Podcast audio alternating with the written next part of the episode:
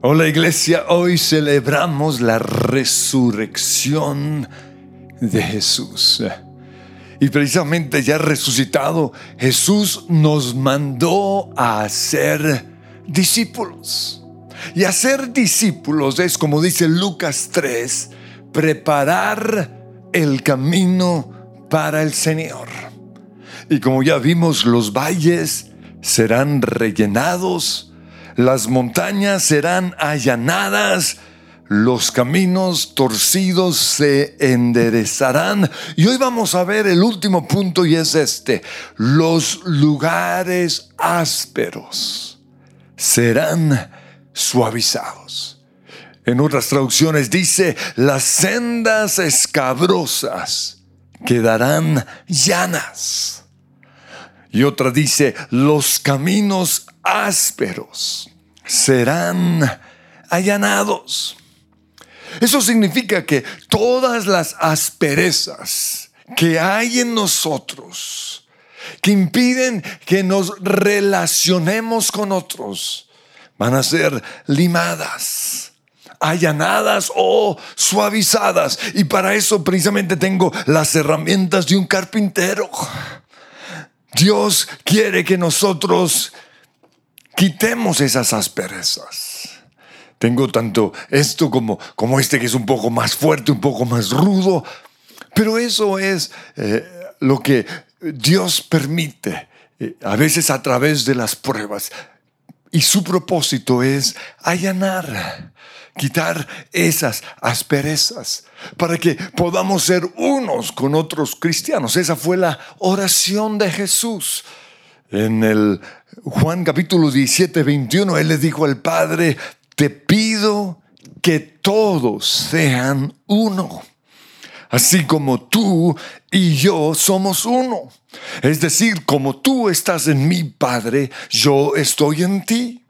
Y que ellos estén en nosotros para que el mundo crea que tú me enviaste. Cuando somos uno con otras personas, la gente puede creer en Jesús. Entonces, así como Pedro tuvo que adaptarse, o más bien Juan tuvo que adaptarse a Pedro. Y Mateo, el ricachón, tuvo que adaptarse a Simón, el guerrillero. Nosotros también tenemos que adaptarnos a ciertas personas que piensan y actúan diferente a nosotros. Personas con otras costumbres, personas de otras culturas, con otras filosofías, que ven la vida de manera diferente a nosotros, tienen otra perspectiva, o personas de otra idiosincrasia. Y por eso tenemos que ser allanados. Tenemos que ah, ah, permitir que, el, que el Señor quite esas asperezas que hay en nuestra vida. Pues, en primer lugar, limar las asperezas es adaptarnos a nuestra esposa. Porque el matrimonio es una relación entre dos personas que se aman, pero que son diferentes. Y son diferentes porque fueron criadas en hogares diferentes, con costumbres diferentes. Piensan de manera diferente tienen perspectivas diferentes. Yo recuerdo que cuando yo me cansé, pensé que mi esposa y yo íbamos a encajar de manera perfecta, como, como vemos en esta ilustración. Yo creía que iba a ser así, de ser de sencillo. Pero he ido descubriendo que somos diferentes. Y por eso hemos tenido que limar esas asperezas para poder adaptarnos. Por eso yo creo que en un matrimonio deberíamos seguir las reglas de un debate. Una serie de esas bobas que seguimos con mi esposa en este tiempo de pandemia se llama When Calls the Heart. Es una serie producida por el hijo de Michael Landon, el productor de, de la familia Ingalls, y nos encanta porque, porque no hay que estar adelantando, no hay escenas peligrosas por ahí. son historias de amor historias de personas que, tienen principios y, la protagonista principal es una maestra en el campo, en el pueblo. Y recuerdo en una, en una de, estas, ah, de estos programas, ella estaba enseñando a sus alumnos las reglas del debate nos mostraron a dos niñas que estaban debatiendo acerca de cierto asunto y terminaron peleando. Y por eso ella les dijo, una de las reglas del debate es que no se debe tomar de manera personal. Y para ilustrar su punto, ella le pidió que a, otros dos alumnos que pasaran y debatieran acerca de otro tema. Como esta producción es más o menos en 1908, ella le pidió que a estos muchachos que debatieran acerca de los beneficios del caballo y los beneficios del automóvil. Era ese tiempo en la historia en donde se estaba haciendo la transición entre eh, el transporte por medio del caballo hacia el transporte por medio del automóvil. Y cada uno argumentó su punto, mostró los beneficios de lo que él defendía. Y, fue muy interesante. Pero lo que me llamó la atención fue que ninguno interrumpió al otro mientras hablaba. Ninguno ofendió a la otra persona con sus palabras. En ningún momento tomaron lo que la otra persona decía de manera personal, o sea, no se involucraron con, con lo que defendían. Uno no se involucró con el caballo y el otro tampoco se involucró con el automóvil. No lo tomaron de manera personal. Y cada uno puso atención a lo que la otra persona estaba diciendo y al final del debate se dieron la mano. Y cuando yo vi eso, me di cuenta que a mí nunca me enseñaron a debatir. Yo siempre creía que, que yo tenía que, que ganar en un debate y ese no es el propósito de un debate. El propósito de un debate es aprender. Por eso digo que las mismas reglas de un debate se deberían seguir en un matrimonio. Miren lo que dice Proverbios 18:15. Las personas inteligentes están siempre dispuestas a aprender.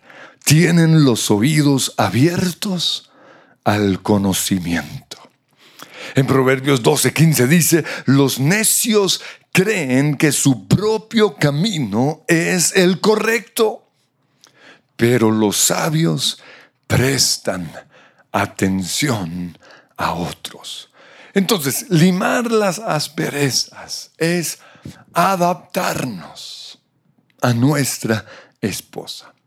Pero en segundo lugar, limar las asperezas es adaptarnos a otros cristianos.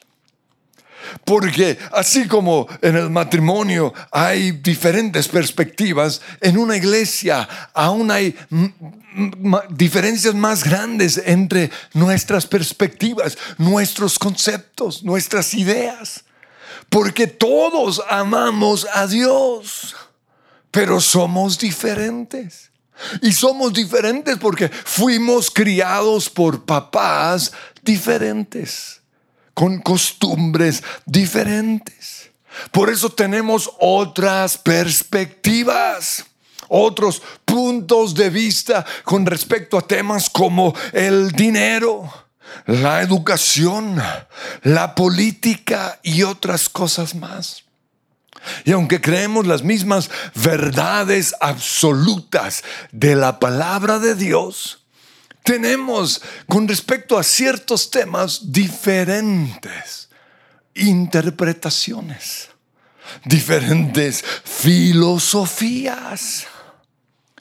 Por eso en Efesios 4.1 el Señor nos dice, les ruego que vivan de una manera digna del llamamiento que han recibido, siempre humildes y amables, pacientes, tolerantes unos con otros en amor. Y luego dice, esfuércense. Eso quiere decir que tenemos que poner de nuestra parte. Esfuércense por mantener la unidad del Espíritu mediante el vínculo de la paz. Porque hay un solo cuerpo. En la Biblia, muchas veces cuando Dios habla acerca de la iglesia, lo compara con el cuerpo. Y aquí dice eso, hay una sola iglesia y un solo Espíritu Santo. Así como todos fueron llamados a una sola esperanza, un solo Señor Jesús, una sola fe, somos salvos por gracia, un solo bautismo. Un solo Dios y Padre de todos, que está sobre todos y por medio de todos y en todos. Pero a cada uno de nosotros se nos ha dado gracia en la medida en que Cristo ha repartido los dones. Y esto es interesante porque si hay algo que genera conflicto entre los cristianos es la manera en que Dios se le dio la regalada gana de repartir dones. Porque algunos son más visibles que otros. Algunos son más protagonistas que otros. Y eso genera división. Pero cuando Dios ve la iglesia él no ve las diferentes piezas de un rompecabezas tiradas sobre una mesa, no. Él ve el rompecabezas terminado. Él ve un hermoso paisaje. Recuerdo que cuando yo era niño, las hijas de los misioneros se vestían con jeans pero cuando iban a la iglesia se ponían su faldita. ¿Saben por qué? Porque nosotros los misioneros nos adaptamos a las ideas y las costumbres de los primeros cristianos en Colombia. Porque los primeros cristianos eran de clase humilde y muchos tenían algunas ideas que, que venían de, del romanismo, o más bien de, los moros, porque España eh, fue influenciada por mucho tiempo por los moros. Eran machistas. Las ideas musulmanes. Y por eso, pues tenían ciertas costumbres con respecto a la manera de vestir. Pero cuando la iglesia comenzó a conquistar la clase alta aquí en Colombia, nos adaptamos a otras costumbres. Porque las mujeres de clase alta se veían, se vestían de manera mucho más libre. Usaban jeans, se maquillaban y no solo eso, los hombres no venían a la iglesia con corbata, porque todos los días tenían que ir al trabajo con corbata. Ellos querían el día del domingo o el día del Señor ser libres y nos tuvimos que adaptar. Pero recuerdo que cuando yo ya tenía unos 20, 22 años, me fui a Australia y cuando llegué allí en las mañanas acompañaba a mi abuelita a su iglesia. una iglesia muy tradicional. Y por eso todos teníamos que irnos bien arreglados. Y comenzaba a sonar ese órgano de tubos y, nos poníamos en pie y cantábamos los himnos así. Oh. Pero en las tardes yo me iba a una iglesia que en ese momento estaba súper avivada, Christian City Church, una iglesia llena de jóvenes con una banda de rock impresionante y una alabanza bien pentecostal. Me encantaba. Pero al comienzo comencé a tener ciertas luchas con algunas costumbres de esa iglesia. Porque ellos iban a la reunión en sandalias, en shorts, algunos iban incluso en, vestido de baño y, se me metió el espíritu religioso. Y yo decía, ¿cómo es que se atreven a venir a la casa del Señor así? Porque venía con un poco de las costumbres de Colombia. Hasta que un día fui a un evento que ellos tenían una vez al mes en la, en la playa. Y, allí estaba la banda eh, cantando y todos atrayendo a la gente de la playa. Y en ese momento me di cuenta que esa era su costumbre. Así eran ellos, así se vestían. Y no solo eso, sino que querían seguir atrayendo a personas que eran iguales a ellos.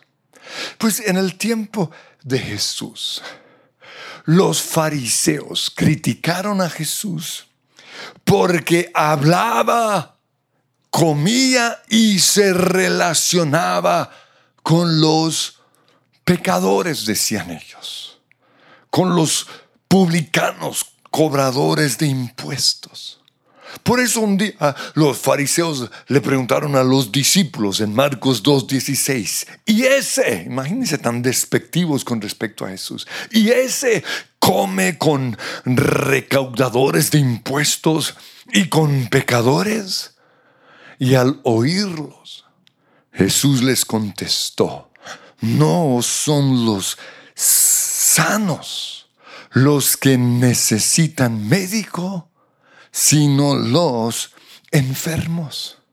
Y yo no he venido a llamar a justos, sino a pecadores. Y por eso más adelante Pablo nos dice en 1 Corintios 9:20, cuando estaba con los judíos, vivía como un judío para llevar a los judíos a Cristo. Me adaptaba a sus costumbres, a su cultura. Cuando estaba con los que seguían la ley judía, yo también vivía bajo esa ley a pesar de que no estoy sujeto a la ley. No, las leyes de hay que lavarse las manos, leyes buenas antes de comer. Pero yo no estaba bajo esa ley, dice Pablo. Pero yo vivía bajo esa ley para poder llevar a Cristo a los que están bajo la ley. Cuando estoy con los gentiles, quienes no siguen la ley judía, yo también vivo independiente de esa ley. ¿Para qué? Para poder llevarlos a Cristo. Pero, y aclara algo, no ignoro la ley de Dios. Lo que pasa es que obedezco la ley que nos dejó Cristo. Ahora, en ningún momento estoy diciendo que vamos a hacer concesiones con el mundo para ganar a los mundanos, ni concesiones con el pecado para ganar a los pecadores. No, no estoy diciendo eso. Pero limar las asperezas es poner a un lado nuestras diferencias culturales con otros cristianos.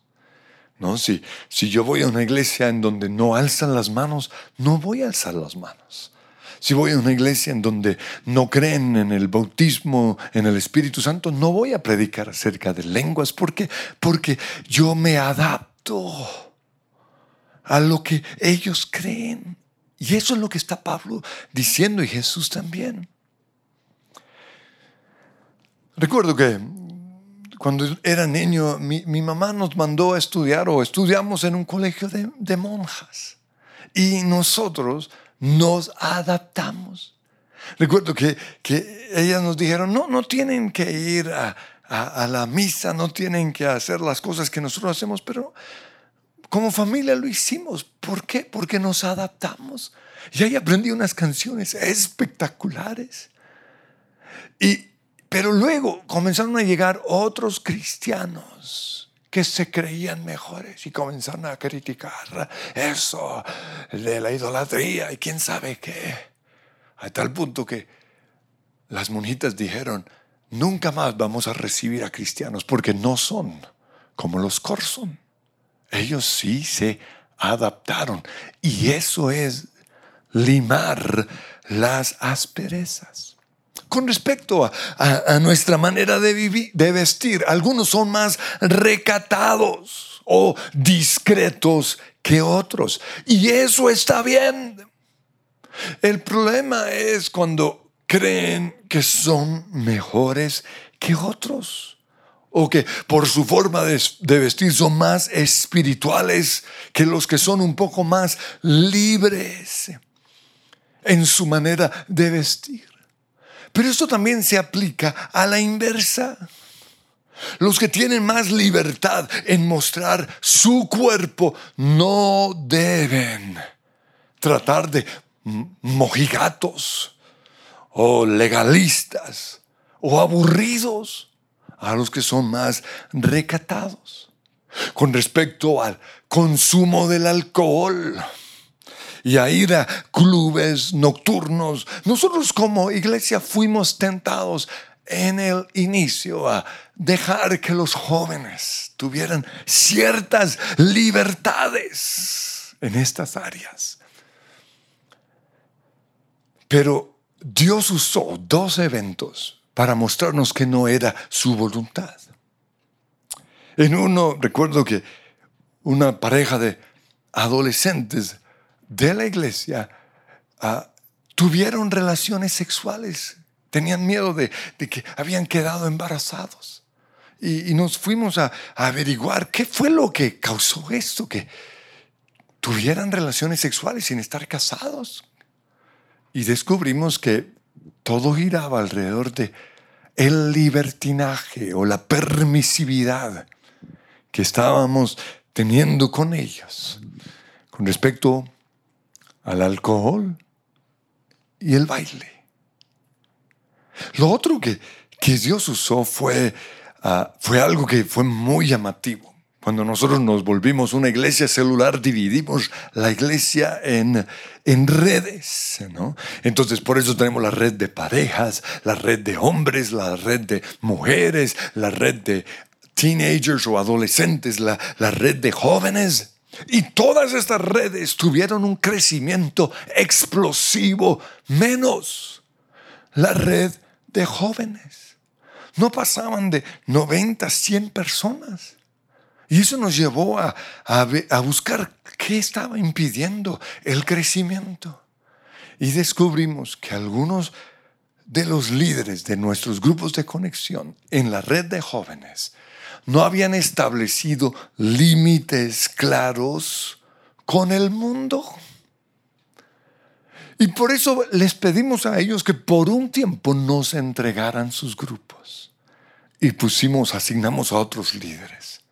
Y en menos de un año pasamos de 100 personas a más de mil personas. El fruto fue muy evidente. Por eso como iglesia hemos encontrado en la vida de santidad éxito, prosperidad. Todo nos sale bien. Pero también hemos encontrado libertad. Sin embargo, hay otros cristianos que no ven la necesidad de ser santos. Y cuando hablamos de ser santos nos referimos a apartarnos del mundo y del pecado. Por eso esos cristianos no le ven ningún problema a ir a, a, los clubes nocturnos y consumir alcohol. De hecho, yo me relaciono con pastores que son así.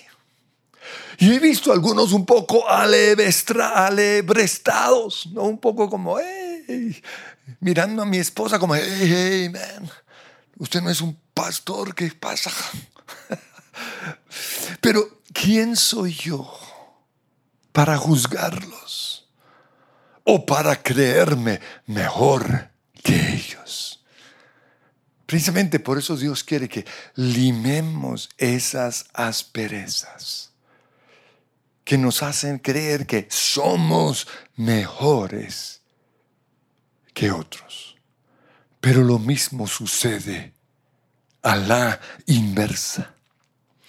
Debido a mis convicciones, algunos me han etiquetado como legalista y dicen que no estoy viviendo bajo la libertad de la gracia. En tercer lugar, limar las asperezas es dejar de ser tan cuadriculados. Y, para esto tengo otra imagen. Porque a veces las iglesias son así, todos cuadriculados, todos igualitos al pastor. ¿Qué iglesias tan aburridas? Pero ¿qué tengo que hacer para dejar de ser tan cuadriculado?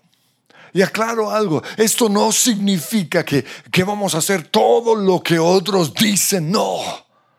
Pero sí podemos aprender de otras personas.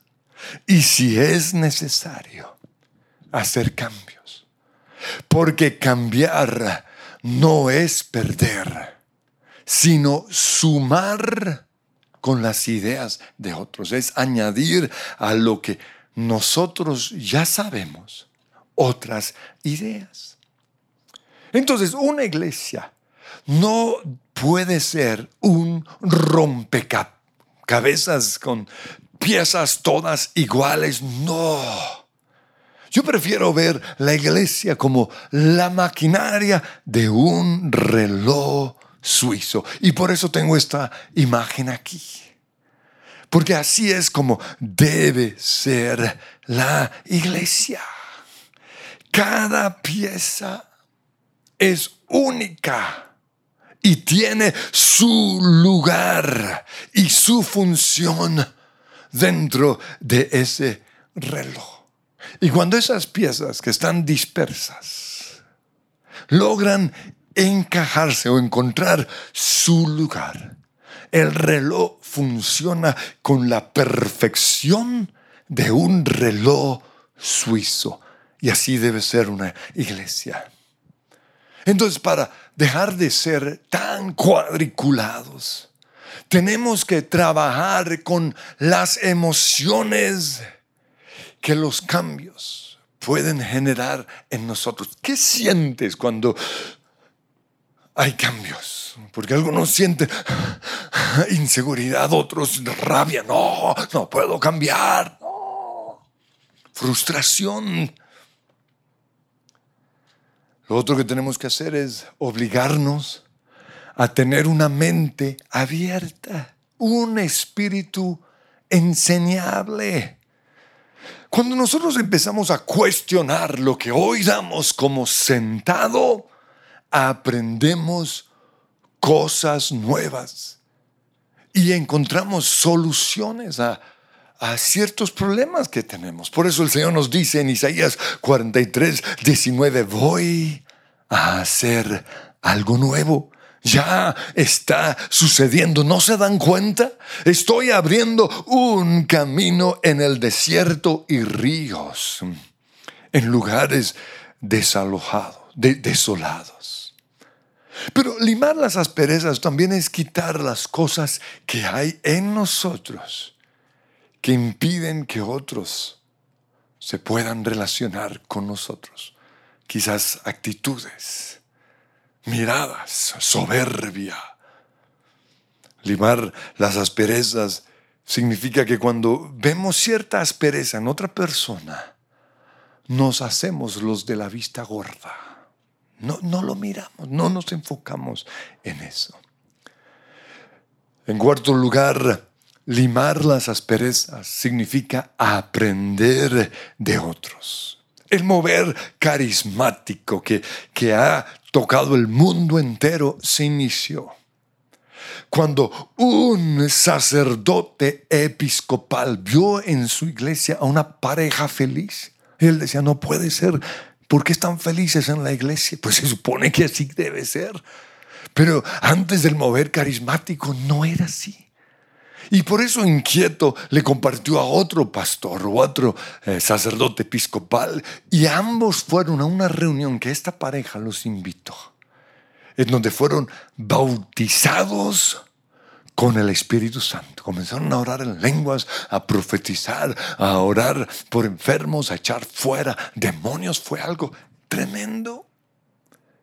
Y gracias a esto, Dennis Bennett recibió en 1960 el bautismo en el Espíritu Santo que dio inicio al mover carismático. Cuando mi esposa y yo experimentamos los beneficios de la sanidad interior, quisimos aprender. Lo mismo con respecto a echar fuera demonios. Yo leía eso en la Biblia, leía que Jesús lo hacía, yo quería hacerlo e intentaba hacerlo y no tenía fruto hasta que aprendí de otros. Y tuve que aprender de alguien, entre comillas, inferior a mí. Y eso es duro. Pero wow, la unción de esa persona fue impresionante. Participé de una liberación de un satanista y, vi, el poder del nombre de Jesús. Luego acompañé a mi esposa en su liberación y ahí mismo Dios me liberó a mí. Aprendí de hombres como Neil Anderson a, no solo hablarle a los demonios, no solo enfocarnos en los demonios, sino más bien echar fuera la basura que atraía a los demonios. Y, y, llevamos más de 20 años haciendo precisamente esto en nuestra iglesia y ha sido bendición. Pero estuvimos dispuestos a aprender. Cuando vimos cristianos siempre alegres, quisimos aprender de ellos. ¿Qué hicieron ellos o qué están haciendo ellos para estar alegres? Y descubrimos que el primer secreto era, es el bautismo del Espíritu Santo. Lo otro es dar gracias en todo, estar agradecidos por todo. Es el, eh, eh, eh, algo sucede con, con la alabanza, es el poder de la alabanza. Pero lo otro que aprendimos es la libertad y la alegría que trae el mensaje de gracia. Aprendimos. Pero en último lugar, limar las asperezas es sanar nuestra mente y renunciar a todo demonio que podría dividir la iglesia. Y esto lo menciono porque tenemos que entender que la iglesia es el blanco de todos los ataques del diablo. Y el objetivo del enemigo es dividirnos. Y él lo logra dividiendo nuestros equipos de trabajo. Tenemos que entender que cuando hay división en nuestro equipo de trabajo, el enemigo está detrás de eso. Pero también lo logra dividiendo nuestros hogares y nuestros matrimonios. Por eso, para no darle lugar al diablo todos los días, tenemos que renovar nuestra mente, sanar nuestras emociones y echar fuera a los demonios demonios de antiperdón, demonios de división, de antireconciliación, de rebeldía, de deslealtad. Eso es limar las asperezas. Pero lo otro que tenemos que hacer es pulir lo que sentimos cuando vemos a otros como protagonistas, porque no es fácil. Y una vez más lo ilustro con el reloj. Todos ven la, la parte visible del reloj, la cara. Y esos son los los protagonistas en una iglesia, pero se nos olvida que detrás de eso hay toda una maquinaria. Y de hecho la Biblia dice que, lo que está, los que están detrás de los visibles van a recibir un premio aún mayor. Pero como nuestra tendencia es ver lo visible, nos llenamos de resentimiento, de celos y de envidia. Pues en la Biblia sucedió lo mismo. Los primeros protagonistas fueron Pedro y Juan en el libro de Hechos. Pero luego Dios comenzó a levantar hombres que ni siquiera eran discípulos. ¿Cómo creen ustedes que se sentían los discípulos al ver a hombres como Felipe, Esteban, Bernabé, Pablo, Silas? Y no solo eso, ya muchos años después se levantó un predicador tan bueno que la, la, iglesia se dividió entre los que seguían a Pablo y los que seguían a un tal Apolos.